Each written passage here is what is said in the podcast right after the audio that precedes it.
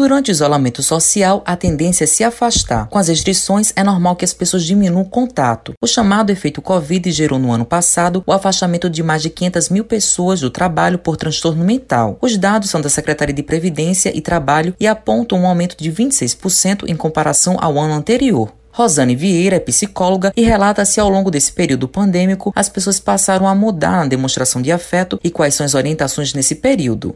Ao longo desse ano pandêmico, as pessoas precisaram aprender novas formas de demonstrar afeto o estar presente mesmo à distância, o demonstrar afeto na palavra escrita, na palavra dita, o que antes era muito atrelado ao palpável, ao estar presente, a, ao mostrar afeto através de dar carinho, hoje precisou ser transformado nessa maneira mais abstrata. Não que já não existisse, mas tornou-se uma maneira mais contundente. As orientações é que a gente tente estar próximo na nossa rede de apoio e quando eu falo próximo não é só no sentido físico, né, até porque ainda o perigo ainda está aí, ainda exige que a gente mantenha o distanciamento, o isolamento, mas é próximo no sentido de estar em contato, conversar, fazer videochamadas, mandar um áudio WhatsApp que seja, mas tentar estar próximo das pessoas que nos fazem bem, né, nossa rede de apoio. Sara Macedo é estudante de jornalismo e destaca o que mudou na rotina dela com o isolamento social.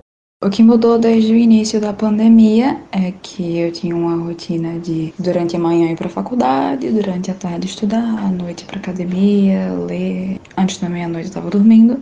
E desde que a pandemia começou, a minha vida virou completamente do avesso, porque eu passo a madrugada inteira lendo, trabalhando e estudando. Tanto que quando o EAD começa por volta das 8 da manhã, eu ainda tô acordada. Quando não tem EAD, eu durmo durante a manhã. E quando tem, eu durmo durante a tarde, então os meus horários desregularam, a alimentação desregulou e trancada em casa há mais de um ano, sem sair para praticamente nada, eu me afastei bastante da maioria das pessoas com quem eu me relacionava. Diogo Rodrigues é músico e compositor e fala como ele vem lidando com essas emoções durante esse período de pandemia e a importância da música para a vida dele.